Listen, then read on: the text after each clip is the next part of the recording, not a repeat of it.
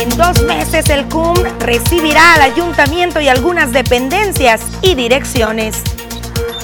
Le apuesta KGM a la responsabilidad de sus residentes, por ello no habrá aumento de impuestos este 2022. Para evitar accidentes, el Departamento de Vialidad realiza labores de rehabilitación en semáforos de la ciudad. Rescatan vecinos y la Fundación Hogares la entrada de Urbi como parte del rescate de espacios públicos.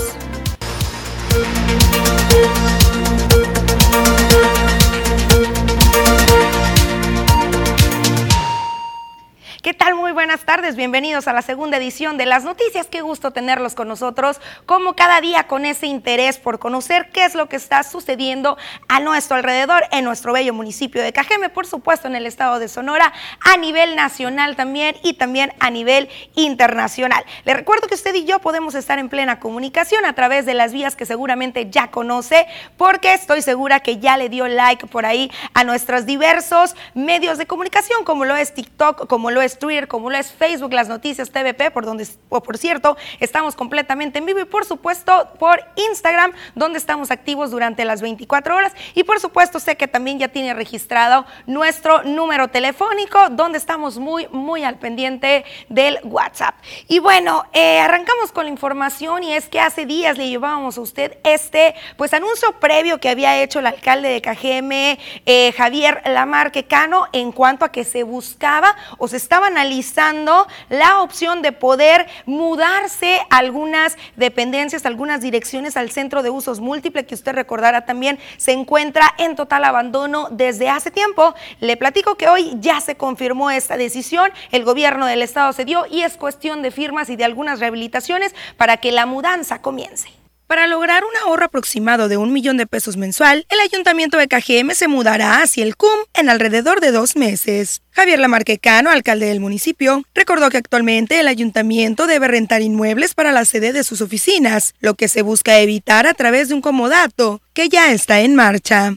Aquí únicamente falta firmar eh, el comodato correspondiente, es el trámite burocrático, que yo espero que quede en los próximos días, pero ya es un acuerdo eh, hecho una vez que se concrete, aunque es cierto que al principio vamos a tener que invertirle un poquito para condicionar, eh, pero eh, vamos a tener un ahorro ah, de alrededor de un millón, por lo menos, mensuales. Los recursos que se logren ahorrar serán invertidos en el arreglo de las calles, dijo, en el bacheo y en otras obras más a favor de la comunidad. Después de la firma lo que sigue es acondicionar. Eh, hay que acondicionar eh, allí algunas oficinas, algunos dormitorios incluso, porque eh, allí también se usaría para dormitorios de elementos de seguridad. y yo calculo que máximo en dos meses. Con imágenes de Alan Soto para las noticias, Susana Arana. Ahí está, 12 millones de pesos son los que se pudieran ahorrar de manera anual para invertirle a las calles que tanto lo requieren y algunas de las dependencias o direcciones que se podrían mudar al centro de usos múltiples son Economía, la Secretaría de Bienestar Social y Pasaportes también. Y bueno, hablando también del municipio de Cajeme y de sus necesidades, el alcalde ha anunciado y ha confirmado, porque ya lo había comentado en ocasiones anteriores, pero ha reiterado con la población el compromiso de no incrementar los impuestos ya existentes, de no incrementar el predial, de no incrementar el servicio de agua potable y otros más, pero a cambio de la conciencia y la responsabilidad social de la población en cuanto a ejecutar los pagos diversos de manera oportuna. Aunque el aumento de impuestos se requiere en Cajeme para obtener los ingresos necesarios para enfrentar las problemáticas que aquejan a las diversas colonias, el alcalde de Cajeme dio para atrás al incremento de estos. Javier Lamarquecano indicó que por el contrario, se confiará en la población y en su pago puntual en el servicio del agua, de los prediales y otros más. Nosotros eh, nos mantenemos en nuestra posición de no incrementar impuestos, aunque hay eh, muchas sugerencias, hay gente que nos recomienda que aumentemos prediales, eh, el pago de servicio, de servicios, eh, catastro, el agua, en fin, Al menos un 70% de la población no paga sus prediales y se requiere conciencia en el tema, mencionó, y justo a esto se le apostará al llamado a regularizarse. Añadió que en el predial se dará solo el aumento que tiene que ver con la inflación y que no habrá tampoco impuestos nuevos que atenten contra el bolsillo del poblador. Con imágenes de Alan Soto para las noticias, Susana Arana. Así el panorama en el municipio de Cajeme, 70% de sus residentes no pagan el predial. Y recordemos que por acá en el Omapaz hay una cartera vencida nada más y nada menos que de 1.450 millones de pesos por personas que no pagan su recibo. Por cierto, también el día de mañana les vamos a comentar todos los detalles y los avances que se tienen en una auditoría que se le está haciendo al organismo. Esto por el exagerado monto de descuentos que estuvieron ejecutando durante la administración pasada y tiene que ver con el tema de las comparecencias. El día de mañana todos los detalles al respecto. Mientras tanto pasamos información y es que se nos ha preguntado cuándo será el siguiente sorteo para poder realizar el servicio militar. Jorge Salazar tiene todos los detalles.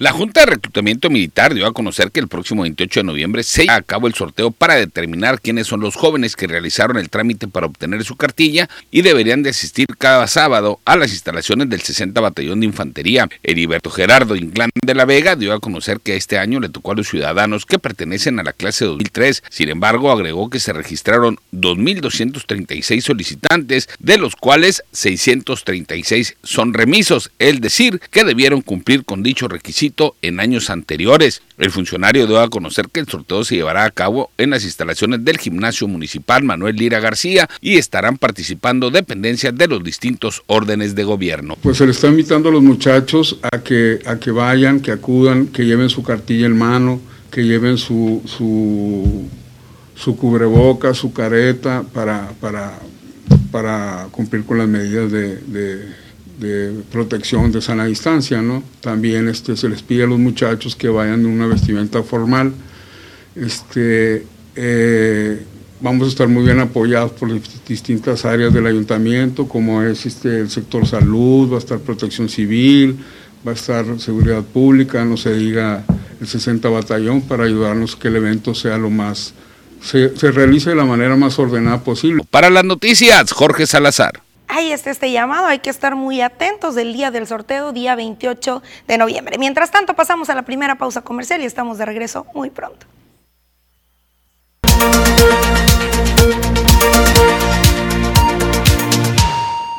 Estamos de regreso y tenemos listos todos los detalles del clima con Diana Zambrano.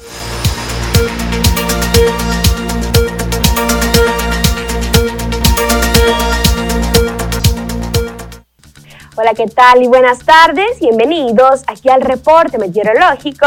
Qué gusto acompañarlos en esta tarde, ya de jueves, casi fin de semana, y damos inicio con el mapa nacional para conocer las temperaturas actuales en algunos puntos importantes del país, comenzando en la frontera en Tijuana. El día de hoy se mantiene despejado con 20 grados, La Paz se mantiene con 28 grados, Guadalajara con 25, Ciudad de México se mantiene con 21 y Acapulco caluroso con 29 grados.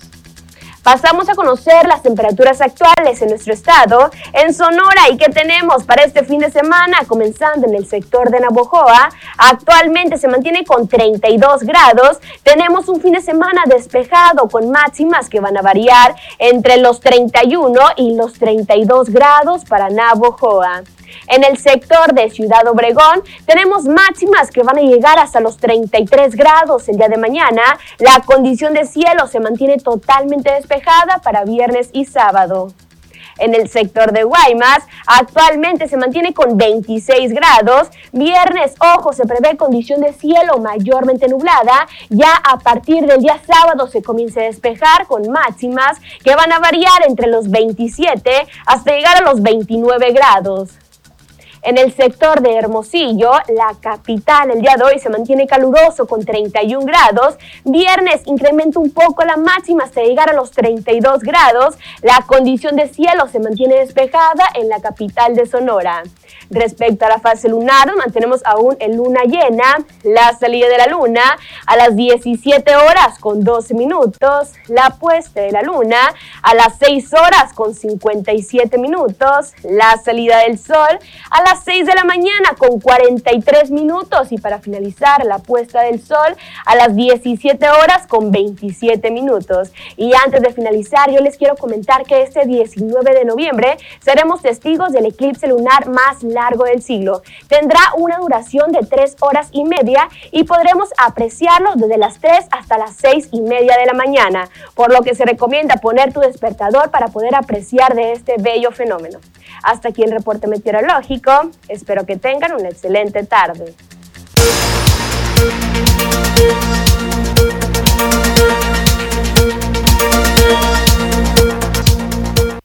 Seguimos con más detalles en el tema policiaco. Jorge Salazar, quien está en la línea, tiene ya todos los detalles al respecto. Muy buenas tardes, Jorge.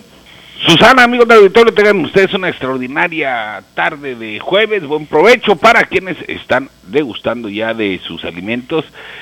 Y bueno, tenemos el resumen o el conteo eh, de mitad eh, de mes prácticamente, y es que entre el primero y el 18 de noviembre el municipio de Cajeme se han registrado una serie de ataques armados que han dejado como resultado 29 personas sin vida y varias lesionadas.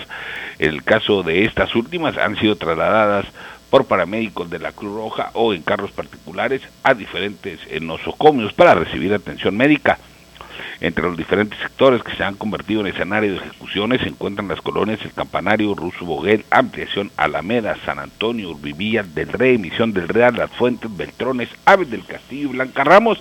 Además, los actos violentos se han extendido a otros puntos cardinales como Las Cortinas, la Colonia Centro, Urbivilla, La México, Colonia Hidalgo, Prados del Tepeyac, San Gabriel, Las Haciendas y Las Brisas, más eh, eh, colonias que se han visto, Susana, afectadas por la ola de violencia que se registra en el municipio de Cajeme, el cual durante el mes pasado fue escenario también en diferentes eh, sectores de 81 homicidios dolosos, en lo cual convirtió a octubre en el mes más violento en la historia del municipio. Ante las diferentes agresiones armadas cabe hacer mención que han acudido a atender el llamado, los famosos códigos rojos, elementos de las diferentes corporaciones, quienes han tomado nota de lo ocurrido, han integrado las carpetas de investigación para que se le dé seguimiento y se pueda esclarecer pues los lamentables hechos que continúan ocurriendo a lo largo y ancho de la geografía municipal. Justamente ahorita que comentas la palabra código rojo y que están acudiendo los tres niveles, hoy fue cuestionado el alcalde de Cajeme, sobre todo por los medios de comunicación, pues estos medios que se dedican exclusivamente, digamos, a lo policiaco y ahora sí que se dan cuenta de todo. Ellos comentaban cómo en los últimos llamados la policía municipal sí ha llegado y ha trabajado en conjunto y en coordinación, sin embargo son los últimos en llegar. Le cuestionaban al alcalde cuál era la razón y el alcalde nos comentaba que esta es una de las estrategias que se están aplicando para proteger a esta corporación. Recordemos que los agentes se han mantenido con disgustos y pues se mantienen eh, como vulnerables, vaya, en comparación con las armas y el equipo que tiene por ahí el crimen organizado. Y también nos comentaba el alcalde que esta decisión se tomó tras el enfrentamiento o una situación por ahí que se dio, si recordarás, por acá en el Valle del Yaqui, que fue protagonizada por elementos según eh, eh, se indica, elementos pues nacionales de la Guardia Nacional. Sin embargo, fue lo que se nos comentaba, que la Policía Municipal seguirá eh, formando parte de estos operativos y de esta respuesta coordinada, pero sí la estrategia, la cual por supuesto pues no podía detallar, es pues digamos que dejarle ahora sí que el mando a las otras autoridades. Pues eh, efectivamente, incluso hace algunas eh, semanas o un par de meses el capitán Tarango anunciaba un cambio en la estrategia eh, de realizar los llamados círculos de seguridad en las áreas en las que se registrara algún atentado o alguna ejecución, ¿no? A fin de, de resguardar el área a través de lo que ellos llaman, como lo dije en un inicio, eh, anillos de seguridad, ¿no? Todo eso, eh, pues a fin de resguardar el área y pues probablemente cercar a los posibles eh, autores de los crímenes. Así es, Jorge. Entonces, hoy, hoy, el día de hoy, ¿no hubo hechos violentos? Hasta el momento la actividad que se reporta es la detención de una persona armada allá en la colonia Nueva Galicia, de donde también pues huyeron otras dos personas que eran acompañadas por este sujeto que fue detenido por las autoridades y pues puesto a disposición de eh, el Ministerio Público correspondiente. Bueno, esperemos que así continuemos sin ninguna agresión armada y sí con resultados y detenciones. Muchísimas gracias por todo el reporte, Jorge. Susana, amigos del auditorio, eh, hasta aquí mi reporte. Buen provecho, una feliz tarde. Hasta la próxima. Gracias. Bueno, ya lo escuchó octubre, octubre el mes con más índices de homicidios durante este 2021. Esperemos cerrar este mes ya con una tasa menor al respecto. Mientras pasamos una pequeñísima pausa comercial y continuamos con más.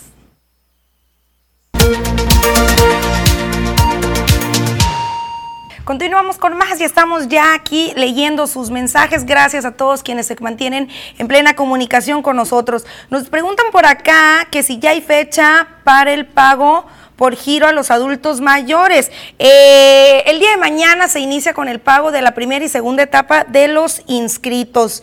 También nos dicen por acá.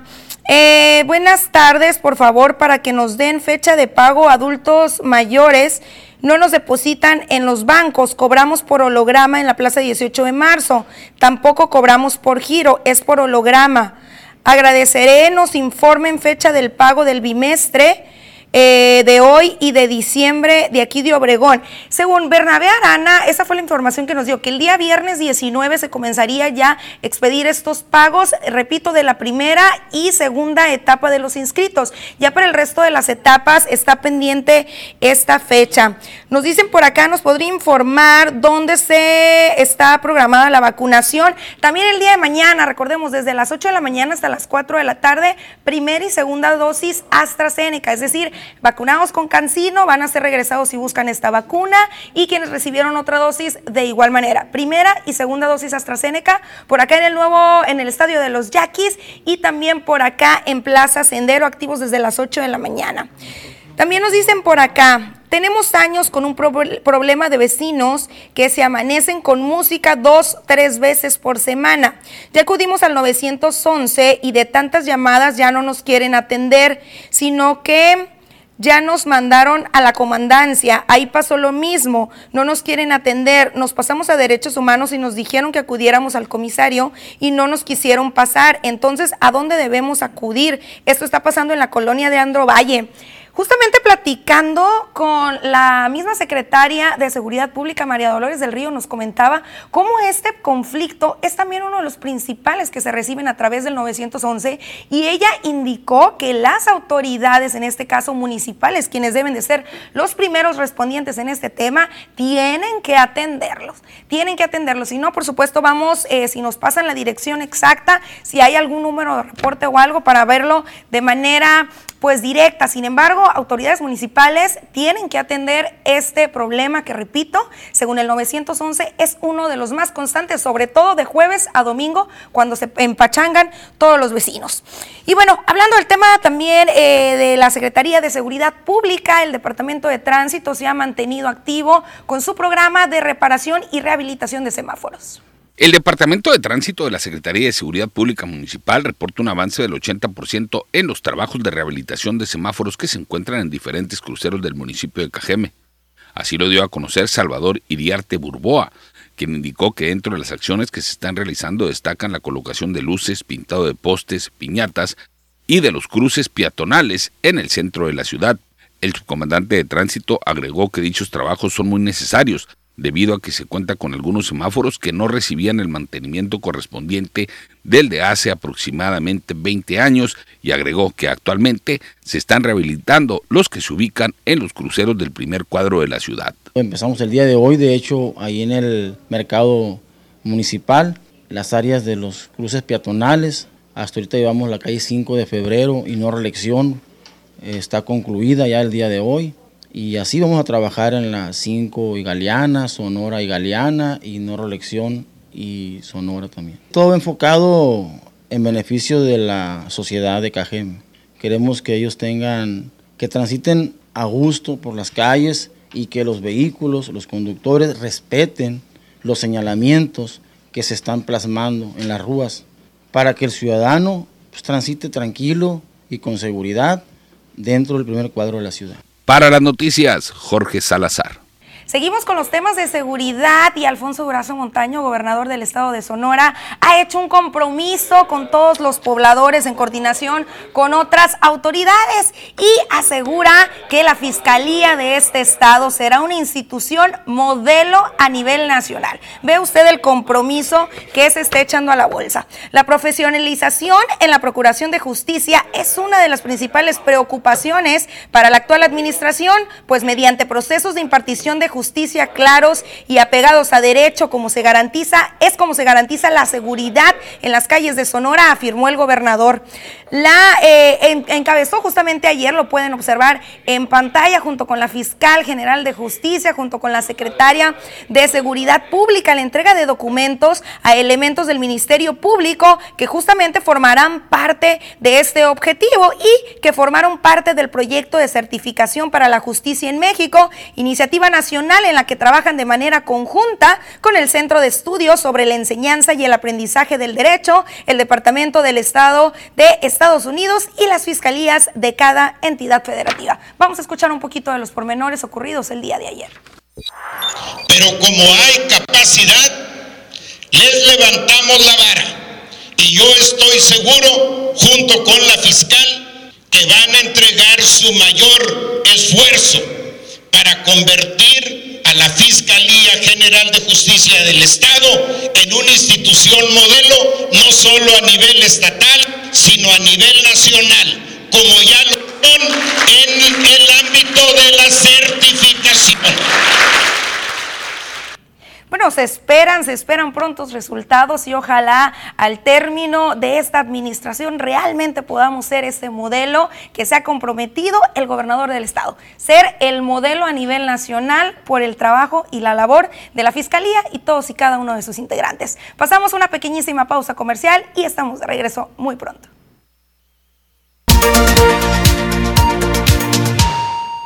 Estamos de regreso y tenemos invitado en el estudio y es que nos va a explicar de una nueva expo denominada Innovando Ando. Oscar Morales Balmaceda, presidente del Club de Jóvenes de Canacintra. Bienvenido. Muy buenas tardes, muchas gracias Susi, muchas gracias a todo tu auditorio, muy buenas tardes. Para que nos platiques un poquito acerca de esta expo, ¿qué es que vamos a poder encontrar por ahí? Sí, claro que sí, mira, la Expo Forum de Emprendedores Innovando Ando 2021 el principal objetivo es fomentar y brindar herramientas para los emprendedores, para los estudiantes, para que podamos eh, escalar en nuestro pequeño negocio o en nuestra idea de negocio. Y también para los estudiantes para que se animen a dar ese paso con esa idea que tengan en mente y sobre todo pues fomentar eso bueno que tenemos en Obregón y detonar el talento eh, de los estudiantes, de los emprendedores.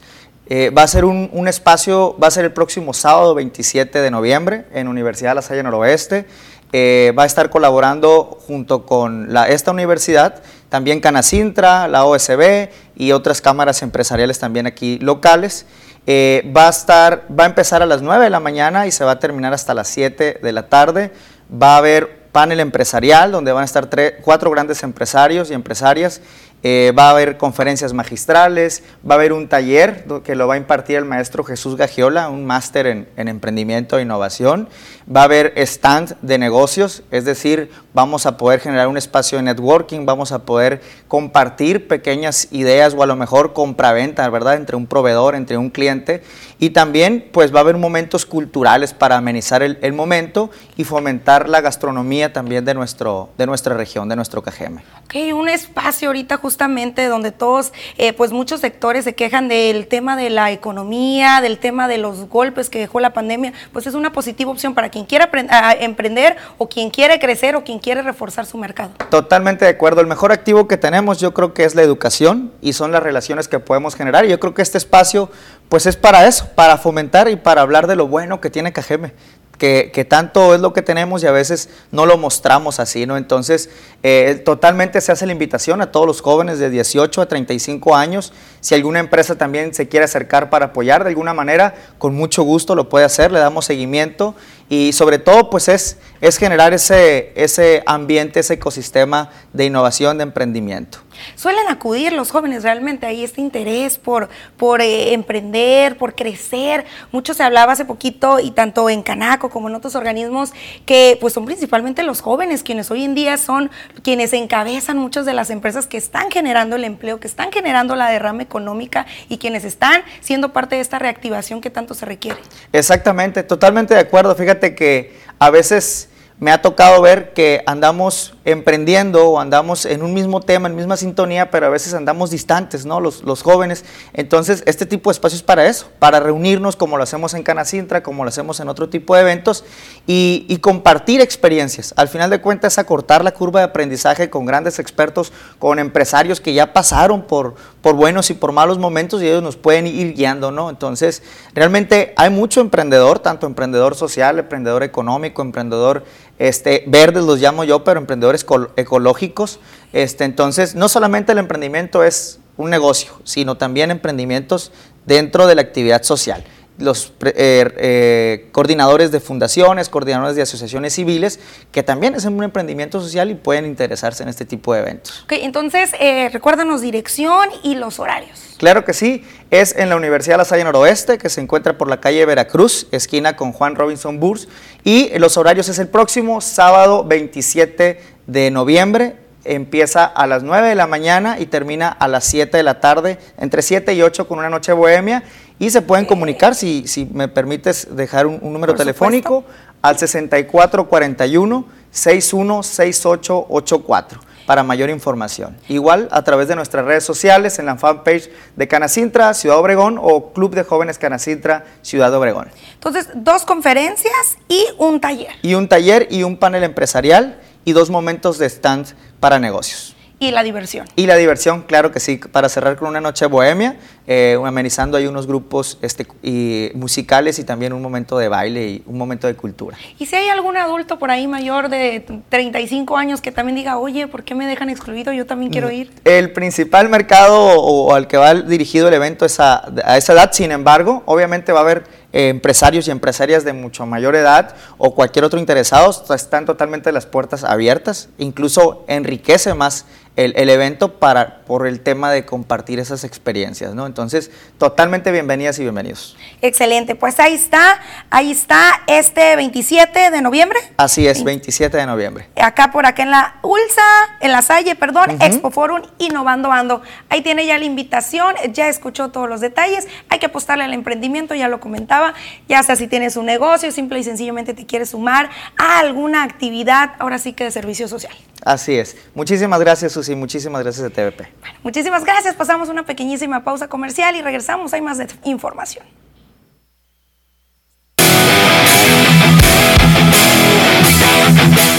¿Qué tal amigos de las noticias? Bienvenidos a la información deportiva el día de hoy. La última fecha de Cimarrones de Sonora en el torneo Grita México Apertura 2021 se disputó en el estadio Héroes de Nacosari en contra de Correcaminos, donde la visita se quedó con los tres puntos, un gol por cero en la jornada 17 de la Liga Expansión MX. En el primer tiempo, Cimarrones dominó, pero no pudo concretar, llegando a generar 12 oportunidades de gol, 5 remates a portería y 7 desviados. Sin embargo, a pesar de los múltiples esfuerzos, el marcador permaneció en cero. Fue hasta en los últimos minutos del encuentro cuando Correcaminos concretó la jugada que acabó en gol. Carlos Andrés Fonseca remató un rechace dentro del área al minuto 83 para terminar llevándose la victoria y los tres puntos a casa, logrando además un lugar en la reclasificación. Gabriel Pereira alcanzó esta jornada 17 los 48 encuentros dirigiendo a los Cimarrones de Sonora, convirtiéndose en el técnico con más encuentros al frente del equipo. Cimarrones de Sonora culmina el torneo con 24 puntos momentáneamente en el séptimo lugar general y esperarán a que termine la jornada 17 para que en los próximos días se defina tanto el rival como la fecha de repechaje, misma que los sonorenses disputarán en calidad de locales. Después de los malos resultados que han estado predominando en los últimos días con el equipo de los Yaquis de Ciudad Obregón en cuanto a la ofensiva se refiere, la directiva informó de último momento la incorporación de par de jardineros que proceden de los Estados Unidos. El club Yaquis de Obregón se refuerza y anuncia las incorporaciones de los jardineros norteamericanos Jared Oliva y Shock Taylor. El patrullero Jared Oliva de 25 años de edad es originario de Santa Clarita, California y tiene experiencia en grandes ligas al portar la franela de los Piratas de Pittsburgh en la temporada 2020 y 2021. Por otro lado, otro elemento que viene a fortalecer establecer a la tribu es el outfielder Shaw Taylor, el cual es nacido en Arlington, Texas. En el reciente verano tuvo una exitosa participación en la Liga Independiente con equipos de las ligas menores, donde tuvo promedio de bateo de .340 en 95 encuentros con 74 rayitas anotadas, 63 carreras empujadas y 11 cuadrangulares. José Berrio llegó a un acuerdo sobre una extensión de 7 años y 131 millones de dólares con el equipo de los Azulejos de Toronto. Confirmaron múltiples reportes y el trato está pendiente solo de exámenes físicos. Azulejos de Toronto adquirió el derecho de 27 años de edad en la fecha límite de cambios con los mellizos de Minnesota y tuvo una marca de 5 ganados y 4 perdidos con efectividad de 3.58 en 12 aperturas para los azulejos en la recta final. Berrios tuvo una marca de 12 y 9 en general en el 2020, estableció récords en su carrera con una efectividad de 3.52 y 204 ponches, tiene una marca de 60-47 con efectividad de 4.04 en sus 6 años en su carrera. El dos veces llamado al juego de estrellas estaba programado para convertirse en agente libre después de la temporada 2002. Mientras tanto, el as del staff de los azulejos de Toronto, Robbie Ray, es actualmente agente libre. El finalista del Cy Young de la Liga Americana tuvo una marca de 13 ganados y 7 perdidos en efectividad de 2.84 y lideró las grandes ligas con 248 ponches. Los azulejos de Toronto, que terminaron terceros en el este de la Liga Americana en la temporada pasada con un récord de 91-71, también tienen al veterano zurdo Han Jun Ryu y al prometedor novato 2021 Alec Manoa en su rotación.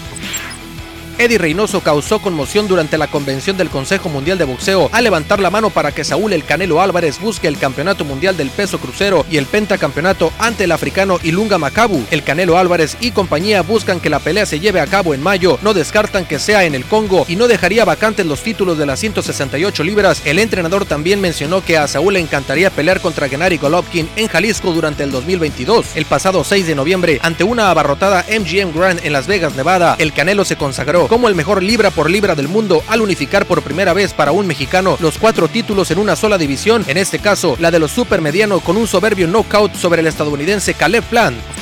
Joe Flaco iniciará como quarterback titular para los Jets de Nueva York el domingo en casa frente a los Delfines de Miami. El entrenador en jefe Robert Saleh hizo el sorpresivo anuncio este miércoles con el equipo decidido a optar por el veterano de 36 años de edad antes que Mike White, quien inició los tres partidos pasados en lugar del lesionado novato Zach Wilson. Wilson, seleccionado segundo global en el pasado draft, sufrió un esguince en el ligamento posterior colateral en la rodilla derecha frente a los Patriotas de Nueva Inglaterra el 24 de octubre y todavía no se encuentra al 100%. Los Jets de Nueva York adquirieron a Flaco canje con las Águilas de Filadelfia el 25 de octubre, enviando una selección condicional de la sexta ronda a los Águilas de Filadelfia por el veterano. Pasó la temporada pasada con Nueva York como suplente de Sam Darnold e inició cuatro partidos. Con esto amigos llegamos al final de la información deportiva el día de hoy. Quédese con más información aquí, en las noticias.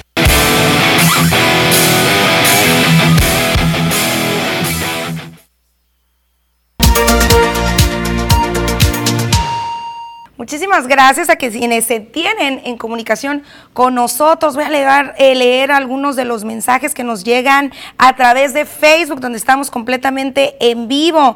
Nos saluda Itap Díaz, nos dice gracias, bonita tarde, bonita tarde también para ti. Eduardo Campillo también nos dice buenas tardes, Suciarán, un abrazo al equipo de TVP. También nos dice Cultura en Letras, saludos, gracias por la información, gracias a ustedes por mantenerse en contacto.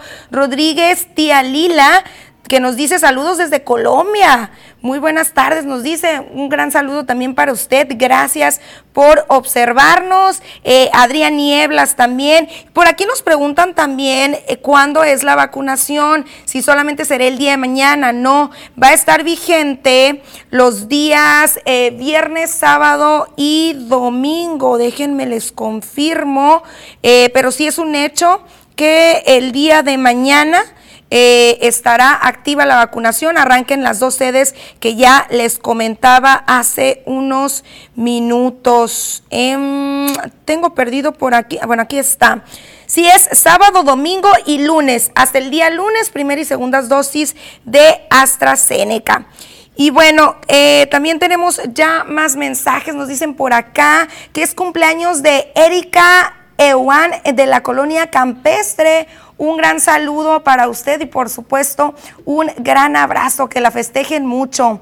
También nos dicen por acá, para reportar un drenaje tapado en la calle Carbó 707 entre California y Campeche, Colonia Villa California. Este reporte nos lo han mandado en diversas ocasiones y me preocupa y me mortifica cómo el OMAPAS no ha acudido o, o si hay algún problema por ahí grave, porque es muy constante este número de reporte hay que averiguar qué es lo que está pasando por allá, Omapaz. Este número de reportes, se los repito, 6435-27. Tiene rato ya este reporte. También nos dicen por acá que hay una fuga de drenaje que parece fuente y la verdad es un gran olor bastante desagradable. Es por la calle del Monte, entre calle Villafontana y Manuel López Rivera en la colonia Real Campestre y nos hacen llegar unas fotografías, pues ahora sí que con el agua eh, toda estancada, recordemos que esto es pues un foco de infección para la salud, malos olores, proliferación del mosquito del dengue y un sinfín de problemáticas que se desatan de este tema. Ahí están las fotografías de esta situación que sí es grave y es la verdad muy, muy lamentable. También nos envían unas fotografías por aquí de un poste que se está cayendo. Nos dicen que ya, es, ya se está cayendo, dice estamos sin luz todo el día y la CFE nada más vino y puso una cinta amarilla. ¿Qué tal? Nos dicen, aquí viven niños discapacitados, viejitos, está feo porque los malandros no descansan y los zancudos menos y nos hacen llegar esta fotografía con la situación, pero eh, no nos dicen dirección. También nos dicen por acá de otro drenaje tapado en el fraccionamiento Los Ángeles. Y también unas lámparas fundidas por la calle Carmelo en la misión San Gabriel. Está muy oscuro, muchas gracias, nos dicen.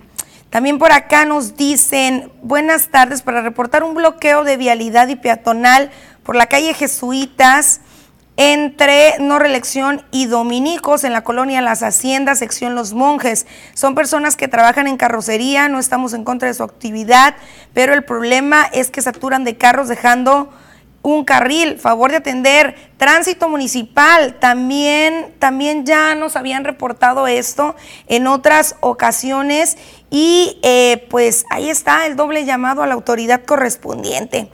Y bueno, pasamos a otros temas y es que eh, se siguen presentando eh, accidentes viales muchos de ellos donde están inmiscuidos eh, pues las motocicletas, por lo cual el Departamento de Tránsito ha enviado y emitido algunas recomendaciones en busca de que la población haga conciencia y que manejen como es debido, respetando así los pertinentes, las pertinentes reglas de tránsito.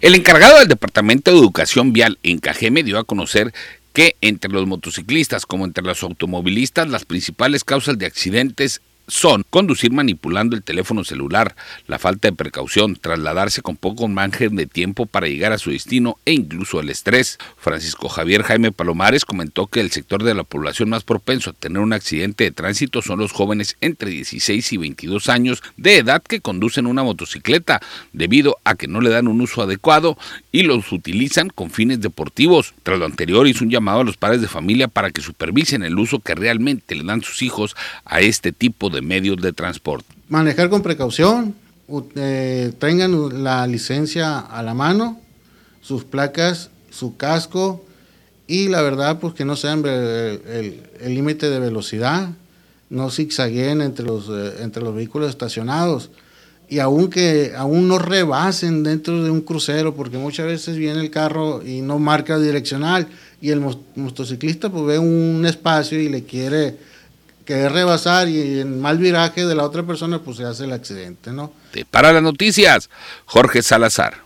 Esta situación de los accidentes y de la prevención no solamente está presente en el municipio de Cajeme, sino también en Abujoa y hay estadísticas graves, graves. De cada 10 choques o accidentes sobre las calles, Nueve, nueve son protagonizados por los motociclistas. Vamos a ver estos detalles. Aunque no es una cacería de brujas, el Departamento de Tránsito Municipal de Navajoa buscará poner control a las malas prácticas de los motociclistas, que están implicados en nueve de cada diez accidentes. De diez, mija, nueve son de motos. Moto con carro, moto con moto, moto con bicicleta y moto sola. Velocidad, eh, falta de precaución y falta de equipo no es ni un operativo, ni, es, ni una cacería de brujas, ni queremos lastimar la bolsa de la gente, sino todo lo contrario, queremos bajar el índice. Pero sí te puedo decir que diario sí hay unos 10 la mayoría de los protagonistas de estos incidentes registran lesiones que los dejan incapacitados, dijo, o con daños severos e irreversibles. Expuso que además son los hombres quienes más utilizan este medio de transporte para el diario o para el trabajo como repartidores, quienes también en su mayoría son el sostén de muchas familias. Concientizar a la gente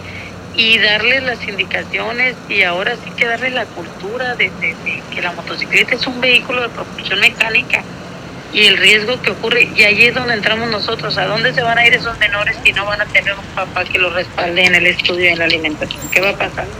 Pues automáticamente van a terminar en la delincuencia. Con imágenes de Jesús Gastelum para las noticias, Susana Arana.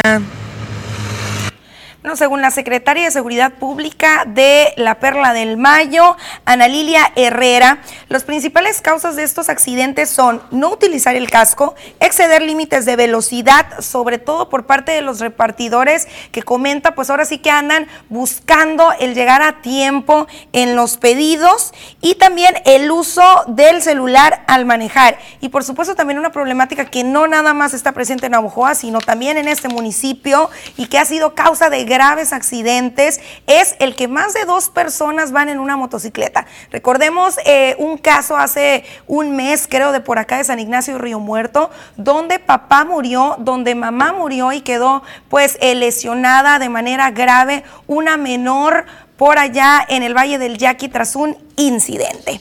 Y bueno, pasamos a otros detalles, a estas notas que nos gusta mucho destacar, y es que los vecinos de por acá de las Urbis se han puesto las pilas y han rescatado los espacios públicos de su sector. Con murales exponiendo las bellezas de la flora y fauna endémica de la región, los vecinos de Urbivillas del Rey la apuestan al rescate de los espacios públicos y al embellecimiento urbano. Para ello, en conjunto, los integrantes de Vecino Amigo Urbis y la Fundación Hogares rehabilitaron con murales la entrada del fraccionamiento, que se encontraba deteriorada. Se está dando otra imagen a la colonia como un movimiento eh, que se llama Vecino Amigo Urbis. Eh, ahora en noviembre cumplimos nueve años que iniciamos con estas actividades. Al principio por nuestra calle, nuestra cuadra, y después tocando puertas nos extendimos a más calles, a más cuadras, siempre tratando de tener limpio nuestro frente, dan, tratando de, de dar otra imagen. Y después nos hemos ido a espacios comunes como parques, como la entrada de Urbivillas. Los coloridos murales están a cargo de César Duarte, un muralista de Hermosillo integrante del colectivo Sangre del Desierto, quien también busca dejar un impacto positivo en la comunidad con el arte de sus manos. La mayoría de las ideas que ven plasmadas aquí fueron gracias a, comentarios de los vecinos. También, este, si pueden ver, están ahorita el compañero cortando, el, podando la bugambilia. También es un donativo del señor. Este, también vinieron a limpiar. Entonces, este trabajo es de los vecinos para los vecinos. Tras conocer la labor que ahí se está realizando y la falta de presupuesto para poder podar las bugambilias que tras su crecimiento tapaban áreas donde se requería pintar, un integrante del Club de Jardinería de Ciudad Obregón se sumó, aunque no es vecino ni usuario de las calles de dicho sector. Un gran aplauso para estos vecinos, ojalá sean ejemplo y estas acciones se repliquen en todo y cada uno de los rincones del municipio de Cajeme. Se nos acabó el tiempo, se nos acabó el tiempo, pero recuerden que lo veo el día de mañana en punto de las 2 de la tarde. Me despido a nombre de toda la producción.